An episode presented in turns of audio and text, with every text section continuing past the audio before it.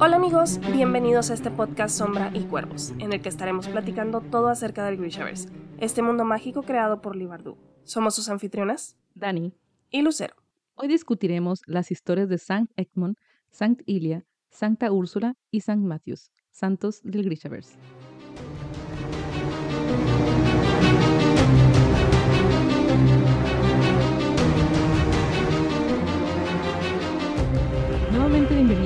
Gracias por acompañarnos en esta nueva emisión, que es nuestra séptima y penúltima sesión discutiendo las vidas de los santos. Ya estamos casi al final de este camino recorriendo todo el, santoral del Grishaverso y cada vez que leemos un santo nuevo ya sabemos que encontramos eh, algunos paralelos con santos de la vida real, encontramos también referencias dentro del mismo universo y en esta ocasión obviamente no es la excepción y para empezar, nos encontramos con San Egmont, que cuando lo leí por primera vez, la historia fue de que, wow, la corte de hielo, eso es a lo que se refieren. Me encantó. Sí. ¿Cómo te sentiste tú cuando lo leíste por primera vez? Sabes que siempre que leo esta historia me acuerdo de, de Seis de Cuervos, cuando entran por primera vez y que Nina dice, eh, o sea, que hace el comentario ¿no? de que seguramente todo esto fue construido por Grishas. Y yo, mira nomás, enos aquí. Pero sí, me gusta, me gusta muchísimo la historia de San Egmont porque no es nada como me la imaginaba, o sea, está, no sé, como estas locuras arquitectónicas que construía, como que, no, no sé, se, se me hacían bien, bien curiosas. Y el hecho de que esta sea como el origen de tremendo edificio tan icónico para los fierdanos y que sigan teniendo como esta disyuntiva, no es es, eh, viene de parte de Yel y los Grisha obviamente saben que es un Grisha, entonces es, se me hace súper, súper interesante la historia de San Egmont. Y sí, vamos a contar un poquito de su historia para refrescarnos la memoria. Y bueno, desde pequeño Egmont tenía este don para hacer cosas sorprendentes. Cuando era niño intentó arreglar los cimientos, bueno, arregló los cimientos de la iglesia del pueblo y al día siguiente un, un fresno, eh, que según yo es la traducción, un, un, ash tree, es un fresno, eh, creció a un lado de esta, creo que era el campanario. Y toda su vida se dedicó a construir cosas, empezó, empezó a hacer mm, metales que no se oxidaban, eh, que incluso clavos que no se doblaban, y lo empezaron a contratar como arquitecto y diseñador y empezó a hacer cosas impresionantes, como decías, y le encargaban, no sé, un, una escuela así rectangular y ya con sus cuartos o lo que sea, y él hacía una cosa así toda loca con puentes y domos y todo el rollo. Que por cierto, la mención de la escuela con el domo me, recordó al pequeño palacio. Entonces, bueno, no oh. sé si sea, vaya por ahí. Em, también otros eh, nobles que le pedían eh, casas de campo y todo, también hacía cosas muy extravagantes y siempre como, como con motivos eh, fantásticos o con animales incluso. Y hasta que un cliente lo denunció por fraude, porque igual le pidió algo y, él hizo algo completamente diferente. Entonces lo denuncian, él termina en los calabozos del palacio de Engerholm y este palacio tiene muchos problemas en el invierno, sobre todo con la lluvia, se inundaba, se le estaba cayendo el techo, y durante la celebración del Grinjala, que conocemos de esta celebración porque Nina nos, nos platica ¿no? en, en Seis de Cuervos de qué se trata, es cuando inician los, los la iniciación de los Yuskela. Entonces, eh, esa celebración estuvo casi vacía porque nadie quiere ir al palacio a mojarse. Y pues Egmont vio un pequeño brote de un fresno en su celda y tomó este brote y lo hizo crecer en el centro del palacio.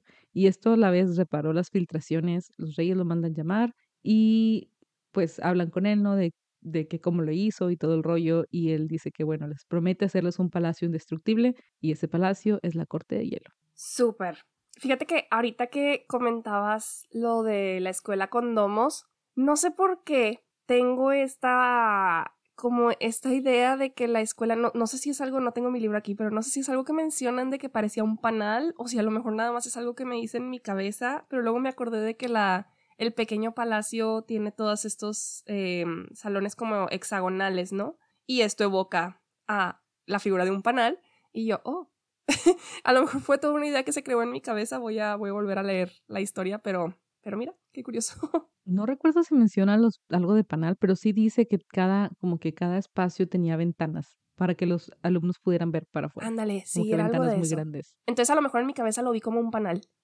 como que cada quien, mejor cada sí. salón era un, un, no sé, una ventanita. Pero, pero fíjate que algo que me llama mucho la atención de esta historia es nuevamente este control sobre las plantas que justo veíamos en Sí. el episodio pasado con San Félix y que me parece que pues también veíamos platicábamos ¿no? con, con Elisabetta. Viene siendo como un constante que hemos encontrado con algunos santos materialki nuevamente y, y que no es algo como que se presuma mucho dentro de los libros del Grishaverse, ¿no? O sea, el- este control específico, sabemos de que sí, los materiales, este, hasta ahorita hemos visto que la tierra y demás, pero como que hablen específicamente de las plantas, creo que no se había hecho mucha mención.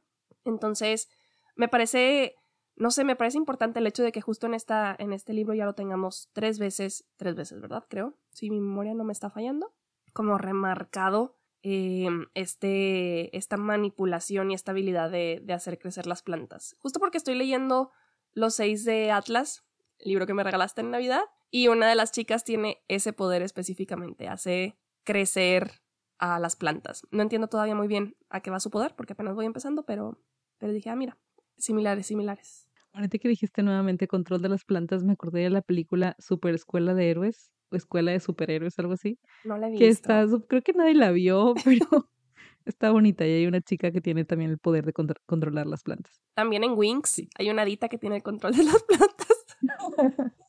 Pero bueno, sí, es algo, es algo común dentro de los sistemas de magia, pero que en, en específico dentro de Grishaverse no lo habíamos visto como tal. No, Y me sorprende que, por ejemplo, ten- teniendo a un material que tan poderoso como David, no lo hayamos visto manipular plantas o que lo mencionen. Digo, difícilmente encontraremos a David en un día de campo, ¿no? Manipulando plantas, pero, pero me sorprende que no haya menciones de esto. Ahora voy a tener un headcanon de que David tiene su jardín secreto y tiende las plantas en secreto por las noches. ¿Quién sabe? Puede ser. Pero bueno, ¿y qué opinas de esto? La, la ilustración, por ejemplo, que tenemos en, en la vida de los santos, súper diferente a lo que conocemos de, de la corte de hielo que vemos, por ejemplo, en el mapa de, de los libros, ¿no? De seis de cuervos y de... Pues sí, de seis de cuervos más que nada es donde tenemos como este diagrama. Sí, me sorprendió porque no esperaba ver como estos, les- estas cúpulas sobre todo. Ujú, que Las cúpulas fueron lo que más me impactaron. Ajá, como castillito así clásico con torres y las cúpulas y dije, wow, esto no era lo que tenía en mente. Sobre todo, como dices, por el mapa que tenemos en Seis de Cuervos.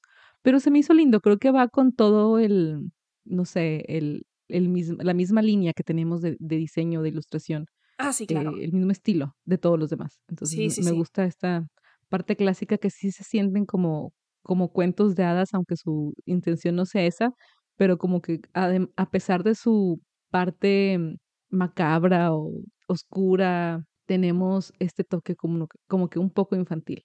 Sí, sí, las ilustraciones definitivamente todas han venido en la misma línea. Saludo a Dan Solinger, que le ha estado dando like a todas nuestras imágenes. Qué honor, honestamente, el ilustrador. Pero, pero sí, bueno, ¿y qué nos podemos, qué, podemos contar acerca de las referencias? Porque decíamos que el patronazgo de San Egmont, pues es el de los arquitectos, y por ahí hay un santo que es el patrón, ¿no? De, de los arquitectos, pero como tal su historia, pues no tiene mucha similitud con, con la de este santo en el Grishaverse pero sí podemos encontrar, pues, como mencionábamos ahorita, algunas otras conexiones, ¿no? Dentro de las mismas historias que ya conocemos de otros santos y de lo que hemos leído del resto de los libros. Así es, en la vida real, digamos, tenemos a Santo Tomás Apóstol, que es el patrono de los arquitectos, pero su historia no tiene nada que ver con, con la arquitectura. eh, de hecho, en algunas eh, fuentes encontré que es el patrono de los arquitectos, pues su profesión era mm, ser constructor. Sin embargo, en otras fuentes encontré que su profesión era pescador. Entonces, ahí es donde entra la confusión de si era pescador, entonces ¿por qué su patronazgo es de los arquitectos? ¿Cómo se relaciona con esto? Así que supongamos que si era constructor y por eso tiene este patronazgo, pero fuera de eso no hay nada que se relacione con, con esta historia. Y ni siquiera el nombre, así que, pues bueno, solamente Sí, comparten el patronazgo. Y sí, las conexiones me sorprendieron. Eso que, que menciona un usuario en, en, en Reddit sobre cómo Elisabetta es para Rapka lo que Egmont es para Fierda. Sobre todo porque menciona cómo los fresnos pueden estar conectados con el corazón en la, la creación en el corazón del mundo. ¿Sí es así o lo volteé? eh, no, la creación en el corazón del mundo, sí. Sí, la creación en el corazón del mundo.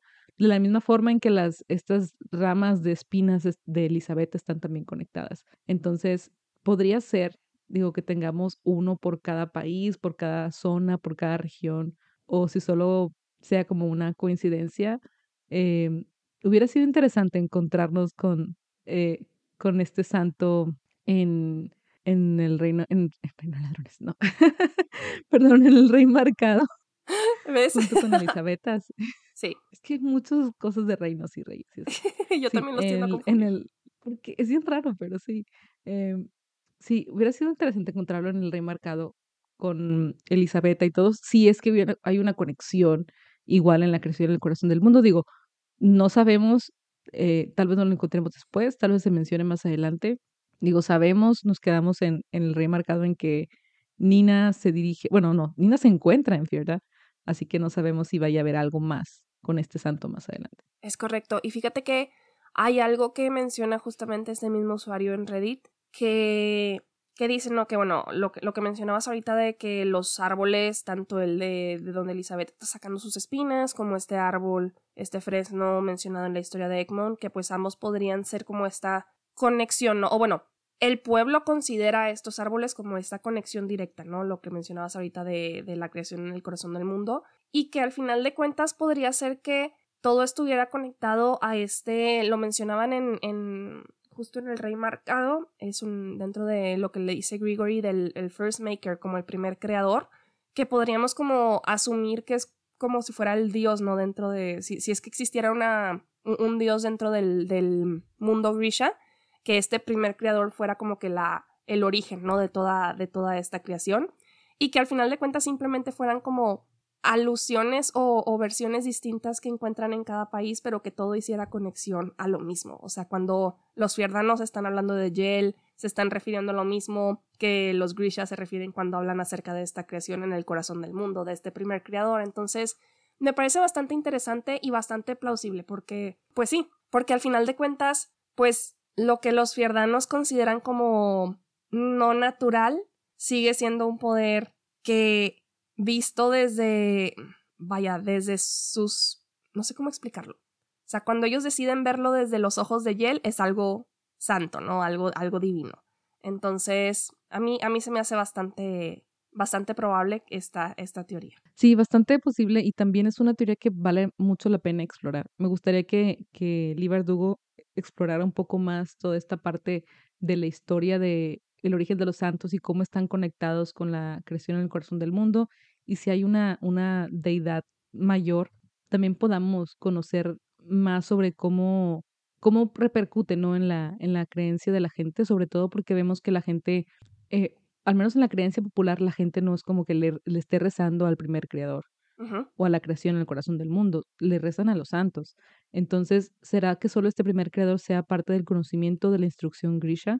y los demás, digamos, el, el pueblo en general no tenga este conocimiento, es algo reservado o, o por qué no, a qué se debe que no, no se mencione antes. Em, y no sé si se va a mencionar después, digo, sabemos que está como que el, el Grisha verso está como en pausa, em, así que esperemos que si hay más libros podamos conocer más, porque digo, ya nos, ya nos introdujo a los santos de una manera directa completamente en el rey marcado, entonces pues sí nos deja queriendo más de saber más de, qué va a pasar o, cómo están, cómo pueden ver a la gente y todo esto que ya mencionábamos en su momento en el remarcado, cómo es que se conectan, cómo es que están interviniendo en, en las situaciones de la gente, en la vida. Entonces, sí me gustaría saber más. Yo también. Esperemos el libro de historia de las religiones en el Grishaverso o algo así.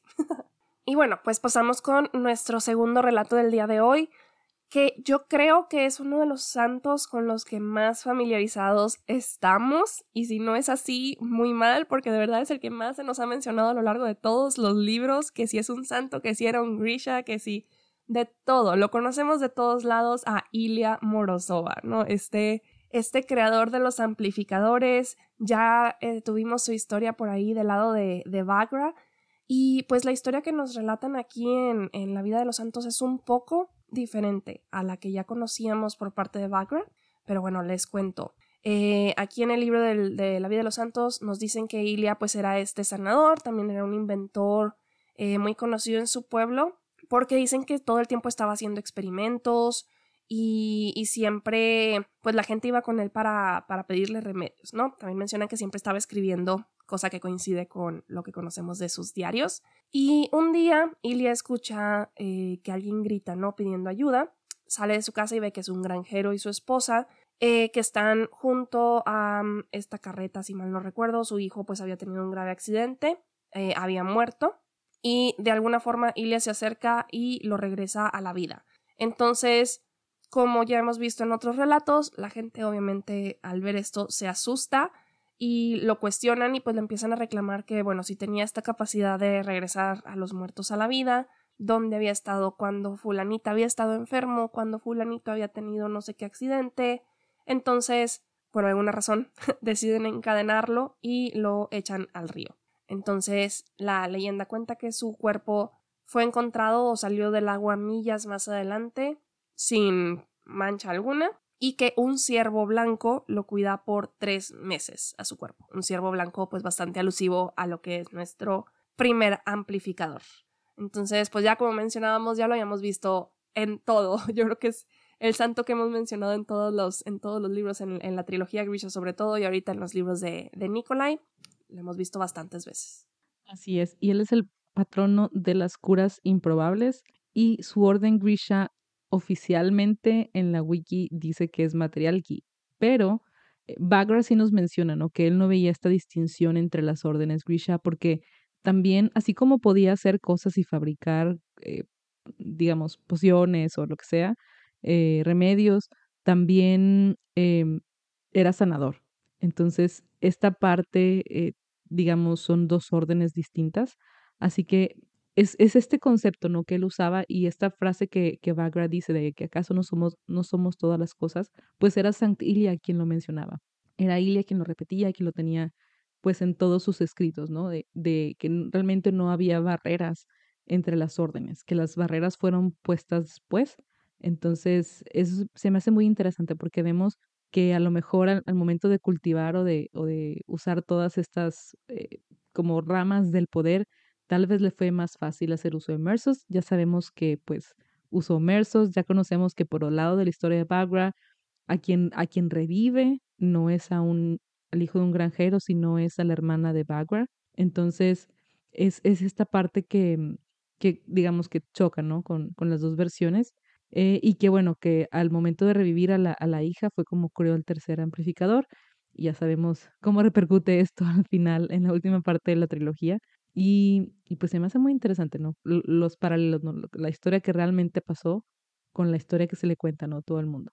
Sí, yo quisiera saber en qué momento se distorsionó esta historia de pasar de ser una niña a la que revive su propia hija a ser un niño del pueblo entonces, sí, sí está como, pues sí, ¿en qué, en qué momento, qué pasó para que tuviéramos al final esta, este relato y, y cómo es que, pues será que Bagra es la única que tiene la versión original por ser, pues haber sido testigo, ¿no? De, de la muerte y la resurrección de su propia hermana. Pero bueno, ¿qué nos puedes decir acerca de las referencias? Porque por ahí me decías que encontraste unas bastante interesantes y curiosas y que tenías muchas ganas de contarme, así que soy todo oídos. Sí, de hecho, ya lo había notado en el guion, pero dije, no, Lucero lo va a ver y le voy a spoilear este momento, así que mejor lo borré. Em, pues bueno, Ilia es la palabra rusa para el nombre Elías. Eh, Elías es un profeta en la Biblia, se encuentra su historia en el libro de los reyes, en la tradición judio-cristiana. Y lo más interesante es esto, que se me hizo muy, muy, muy loco. Es que Elías, eh, creo que no sé si se encontraba como en alguna misión, algo así, y lo, es hospedado por una, por una viuda. Él se queda con la viuda, la viuda le da de comer, él le habla, le habla de Dios y le, le, da como comida interminable, hace como una oración y el, la, eh, sus reservas de harina nunca se agotan y creo que la leche tampoco, algo así. Ok, eso sí lo conozco. Ajá, pero el hijo de la viuda enferma y muere. Entonces la viuda le reclama de que, oye, te, te, estoy hospedando y tú me hablas de Dios, pero porque, o sea, tú eres como la mala suerte porque viniste y mi hijo se murió.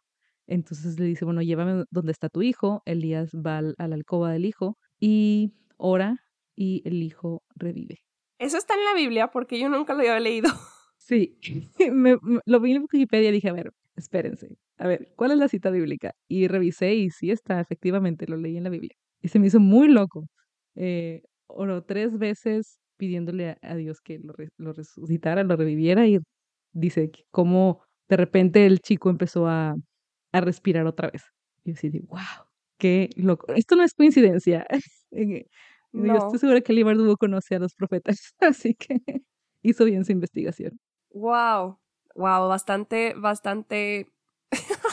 es que no lo puedo creer, o sea, nunca, nunca había escuchado esta parte de la historia, pero, pero sí, definitivamente es, yo creo que es de las preguntas que más me muero por preguntarle a Libardugo, de que, a ver, dime bien en qué te basaste para escribir todas tus historias de santos, qué tanta investigación tuviste que hacer y por qué decidiste irte por esas referencias. Va a ser una plática bastante interesante. Definitivamente. Y otra curiosidad que encontré es que Elías en alguna de sus misiones fue alimentado por cuervos y fue solamente me dio risa. De que jiji, cuervos. eso, eso sí lo, lo leí y dije, jeje, cuervos. misma, misma reacción que tú. Y hay otra referencia que es la de San Pedro en cadenas. Eh, pues San Pedro, que pues el, el, el apóstol, eh, estuvo encarcelado en la prisión de Herodes y se dice que un ángel se apareció en su, pues en su celda un día antes de su, una noche antes del juicio y simplemente sus cadenas se, se rompieron, ¿no? Se cayeron y pudo salir, pudo irse. Entonces yo no sabía, pero este, como que este pasaje o esta parte se le conoce como San Pedro en cadenas y hay incluso templos, que no sé si basílicas o catedrales, que llevan este nombre, San Pedro en cadenas. Es tal cual como lo vemos aquí, que es San Ilia en cadenas. Ajá, justamente. Oh, wow. Esa, ese paralelo tampoco lo, tampoco lo vi venir. Excelente, pues bueno, hasta aquí llegamos con nuestro segundo relato de Sankt Ilia. Como quiera, pues ya habíamos leído bastante acerca de él. Si encuentran alguna otra referencia, recuerden siempre hacernoslas llegar. Nos encanta leer más teorías y más referencias y más comentarios. Y pasamos con nuestro tercer relato, porque el día de hoy tenemos cuatro. Así que el tercero es otra santa que, si bien no habíamos leído de ella como tal, ya teníamos como ciertos atisbos de su historia o ya hemos, vaya, sabemos de ella a través de a lo mejor otros nombres o creemos que es otro personaje del que ya hemos leído, ¿no? Que es Santa Úrsula. Eh, ¿Quieres contarles de esa historia? ¿Quieres que la cuente yo? Si quieres, se las cuento. Bueno, nos cuenta la historia de Santa Úrsula, que es una princesa fierdana que tiene una gran devoción a los santos. Su fe es tal que pues los, los, sacerdotes de Yel creen que ella está poseída por un demonio y le piden regresar a la fe de Yel. Em, así que quieren como convencerla y la quieren obligar y tratan de hacer como un ritual o una prueba para asegurarse ¿no? que no tuviera este tipo de posesión y la sumergen en el mar varias veces y como ella no se ahoga, dicen que seguramente o es un poder malvado o es parte pez. Así que se me hace muy loco, como que o estás endemoniado o eres parte pez. Solo hay de dos sopas, ¿no? Solo, solo, solo son esas dos opciones. Así que bueno, dicen, obviamente tenemos que comprobar que no sea parte pez. Vamos a matarla y la cortamos y vemos si es pez o no. Así que deciden hacer eso. Entonces, cuando el sacerdote levanta el cuchillo, una ola enorme viene, tapa el sol y mata a todos menos a Úrsula y es tanta la fuerza del agua que el espacio de tierra en la que estaban se pues se rompe y se quedan unas islas formadas que se conocen como las Islas del Corazón Roto. Y bueno, se dice que Úrsula se queda en una de estas islas, se queda en una pequeña cueva y ahí vive el resto de sus días alimentándose de pues de moluscos y de cositas que encuentra por ahí y bebiendo agua salada. Y actualmente, digamos, en el Verso, la gente em, va a estas cuevas y le pide pues a Santa Úrsula por el retorno de sus seres queridos, porque es la patrona de los perdidos en el mar. Oh, estoy viendo en el mapa esas islas y ya, no, no, no las había reconocido, pero son estas islas que están hasta el mero norte de Fierda. Bueno, pues sí, ¿verdad? De por sí Fierda está en el norte. Pero si las juntas realmente podrían formar un corazón, entonces entiendo el nombre. Random fact. Pero, pero bueno, me dio, me dio mucha risa esto de, no, pues la solución es cortarla a la mitad para comprobar que no sea un pez me, acuerdo me acordé del relato del rey Salomón de, pues vamos a cortar al bebé para darles la mitad a cada madre. ¿What? Pero bueno, cada quien, cada quien. Y bueno, como mencionábamos, ya habíamos leído un poco de lo que creemos también es su misma historia contada a lo mejor de una manera diferente, sobre todo en el lenguaje de las espinas, ¿no? Nos hace, nos evoca bastante a esta, este relato del agua que cantó fuego, en donde veíamos la historia de Ula. Era Ula, ¿verdad? El nombre que tenía en, en el lenguaje de las espinas, donde si bien no era una princesa fiardana, era realmente pues una... ¿Cómo, cómo se le llamaba? Pues era, era una sirena, pero tienen un nombre específico, ¿no? Dentro del Grishaverse. Ay. Seal Brother. Super. Seal Brother. Seal Algo así, ¿no? Ay, súper complicado. No tengo idea de cómo se pronuncia. Seal Roger. Siempre he pronunciado así. Pero, pero igual, ¿no? Vemos como esta, esta similitud en los nombres. Y además, a través del relato de, del lenguaje de las espinas, aprendimos que Ula era la media hermana del oscuro. Entonces, son cosas que dices, si son la misma persona, no lo son. Hay mucha similitud tanto en su nombre como en en los elementos que los rodean, en el hecho de ser, este, como estar tan conectados con el agua, tener esta, este tipo de, pues no nos mencionan como tal poderes en, el relato de, de, la santa, pero al mencionar que tiene tal devoción a los santos, pues podemos asumir, ¿no? Que tiene, que ha de tener alguna mm, manifestación de poder Grisha. Y luego tenemos pues toda esta gente que le ha rezado para, para pedirle el retorno de sus amados, creemos que pues son estos tipos de milagros que, que ha concedido, ¿no? Entonces, sí se me hizo bastante interesante, como que vemos muchísimas versiones de lo que creemos que es lo mismo a través de las diferentes culturas.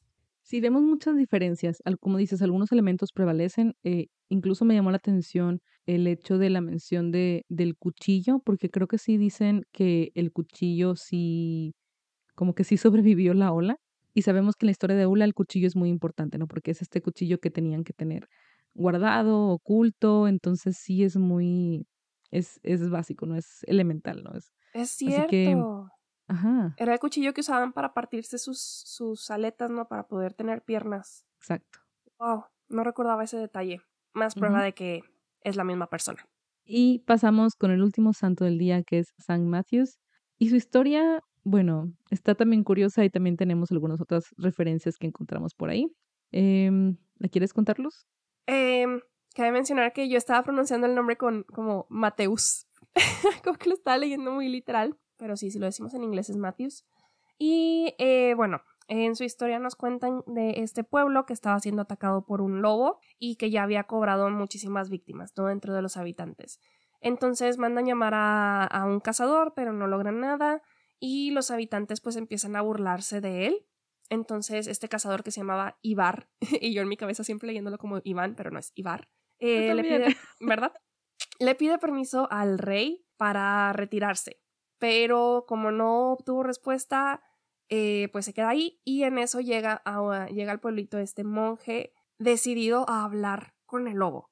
Entonces, este monje llamado eh, Matthews se adentra en el bosque, lleva un poco de comida con él y logra hablar con el, con el lobo, lo alimenta y también a sus cachorros y los cuida, o sea, cuida a todas estas generaciones, ¿no? De, de, cachorritos, de lobitos. Y se menciona que pues después de esto el lobo ya no vuelve, ya no vuelve a cazar, o sea, llegan como esta especie de acuerdo y, e incluso se pasean, ¿no? Entre, entre el pueblo y se dice que se convierten estos cachorros como en los primeros perros. Este es por lo menos como el, el origen de los perros en el Grishaverso está súper curioso.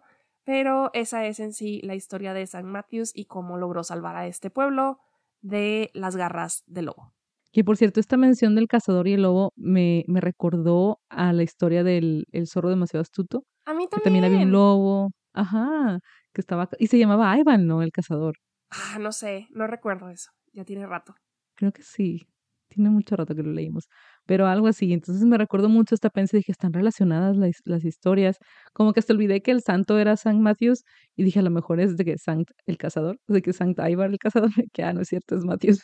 Em, y sí, está, está curioso y no tenemos ninguna otra mención de este santo en el Grishaverso, pero sabemos que, bueno, por razones obvias, su patronazgo es el de es el patrono de quienes aman y cuidan a los animales. Y sabes que eh, cuando yo estaba leyendo esta historia, si bien no tenemos ninguna mención y de hecho no nos dicen si es en, en Ravka o en Fierda, yo pensé que, el, que la historia iba a terminar en algo sobre esta tradición que tienen los, eh, los Druskela de escoger a sus lobos.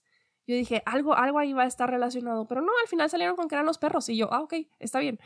Pero, pero no sé, se me hizo, se me hizo curioso y pensé que iba a ser, que iba a ir por ahí. Y aparte el nombre de San Matius me recordaba metallas, entonces yo quería que fuera por ahí la historia, pero no se me hizo. Yo también, de hecho, como sabemos en Seis de Cuervos, que es una familia que es la que se ha dedicado toda la vida, no sé cuántas generaciones, a como a criar a estos lobos que usan los los exclusivos para los Ruskela, pensé que iba a ser como que una familia de aquí de ese, de ese pueblo iba a ser, ¿no? iban a encargarse de estos, de estos lobitos para la crianza y iban a, terminar siendo estos lobos de los Ruskela, pero no. Fue un poquito decepcionante en ese punto, pero se me hizo muy interesante de que no nada más que hablara con el lobo, sino que llegó con esa determinación de voy a hablar con el lobo, porque obviamente puedes hablar con los animales. Sí, es algo que hacemos todos los días. Digo, yo le hablo a mi gata, ¿verdad? Pero que te contestes otra historia. Sí. Y bueno, como orden Grisha, o sea, no tenemos ninguna orden Grisha que nos hable, que nos diga de algo de los animales que se pueda hablar. Sabemos que hasta cierto punto los materiales son los que tienen el poder de como de sanar a los animales o de poder manipular la materia de los animales. Sin embargo, ninguna nos dice que puedan como entrar, cruzar esta línea y que hacer que los animales hablen, ¿no? Controlarlos de cierta forma, no controlarlos, sino como darles esa voluntad o habilidad de hablar, de poder comunicarse, de leerles la mente o algo así. Entonces se me hace muy, muy curioso, ¿no? Que, que de la nada sea esto. Digo, también sabemos que muchos de estos relatos de los santos vienen siendo como exageraciones y son ya realmente son como mitos, más que cosas, ajá, mitos y leyendas no son tantos como, como cosas así, aseveraciones, no cosas que se puedan comprobar. Entonces, está interesante, se me hizo, se me hizo bonito, pero se me hizo raro como, ok, otro santo que no tenemos en ninguna orden Grisha. Sí, va a quedar fuera del diagrama. y quiero que nos cuentes acerca de la referencia más directa que tenemos de este santo, porque la verdad es que fue un copy-paste de su historia. Copy-paste. Es la historia de San Francisco de Asís y cómo liberó o libró de un lobo feroz a la ciudad de Gubbio, en Italia. San Francisco de Asís era un monje, ¿sí? Iba a decir un monje franciscano, pero pues él, se dieron los franciscanos. bueno, a lo mejor yo he hecho la orden, no, no sé. En fin, el caso. San Francisco, eh, él supo que había un, un, un, lobo que estaba pues realmente aterrorizando la, la ciudad, estaba mm, comiéndose animales y personas por igual. Entonces él supo de este caso y, o sea, él no vivía ahí ni nada, él llegó simplemente porque supo y tuvo misericordia de la gente. Llegó y, y se adentró al, al bosque donde sabía que estaba el lobo y le dijo, hermano lobo, ya no tienes que hacer daño, ¿no? Y ya. que él extendió la mano al lobo y el lobo le dio la pata, así, como que llegaron a un acuerdo. What? Sí, yo leí, yo leí esta historia y tuvo toda una conversación, bueno, unilateral, obviamente, la conversación en la que le hizo todo este discurso de estás haciendo daño a las criaturas de Dios y esto va a ser castigado y te quieren eh, en la horca y no sé qué, la, la, la, pero tienes que detenerte y yo te prometo que te van a seguir alimentando. Y yo, oh, wow. Y al final le dice, quiero tener como prueba de tu... Em, como que me des fe, ¿no? De que ya no vas a, ya no vas a seguir haciendo daño y el lobito va y le da la patita. Y yo, ¡ay, qué bonito! Pero sí está, está súper, súper igual la historia. Está súper igual. Y luego dije, bueno, yo conocí a otro santo que también se le conoce como, tiene también el patronazgo de los animales eh, y de los veterinarios y así, porque bueno, San Francisco es el patrono de los, de los veterinarios y también de, bueno, muchas otras como organizaciones de cuidado del ambiente y todo esto, eh, tienen a San Francisco como patrono. Incluso los, el movimiento Scout tiene también a San Francisco como patrono. Pero yo sabía que había otro, por lo menos San Antonio Abad, que su historia está curiosa también. Él fue a visitar a, otro, a un ermitaño, em, y este ermitaño tenía como que un, un, ave, no sé qué pajarito sería, le llevaba pan todos los días. Y cuando, cuando San Antonio llegó, le empezó a llevar pan también a él pero como que vivió mucho tiempo en el desierto, este San Antonio, y, y también se encontraba con animales y se encontró a un jabal, una jabalí con sus, con sus crías, con sus cachorros, y estaban ciegos. y curó a los, a los cachorros y la madre ya no se le separó a San Antonio. Se me hizo curioso también. Y luego hay Mm. otros, otros santos em, como San Pío de Petrilcina, que también dicen que cuando estaba eh, celebrando la misa, los aves, las aves dejaban de cantar para escucharlo. San José de Cupertino también se dice que tenía este don de comunicarse, que las ovejas lo escuchaban cuando, cuando oraba y las, golondrin- las golondrinas lo seguían cuando caminaba. Se me hizo muy curioso también, que incluso unas em, religiosas como que agarraron a un, a un ave y le pusieron una campanita porque como que cantaba con ellas, algo así, y luego el, pájaro se enojó y se no regresó. Y San Antonio les dijo, no, no, no, perdón, San Antonio no, ¿quién era? Se me fue el nombre. San José eh, de Cupertino. Les dijo, es que este, este pájaro no es para que, no es para que toque la campana, es para que cante con ustedes. Muy curioso. Me acordé, me acordé del video de este búho que se pone a bailar en medio de una misa con el coro. No, qué chistoso. A lo mejor, a lo mejor por ahí va, a, A lo lo mejor. mejor. por ahí va también. Y luego también está San Juan Bosco, que tenía un perro que lo seguía y lo cuidaba y lo protegió de varios intentos de, de asesinato.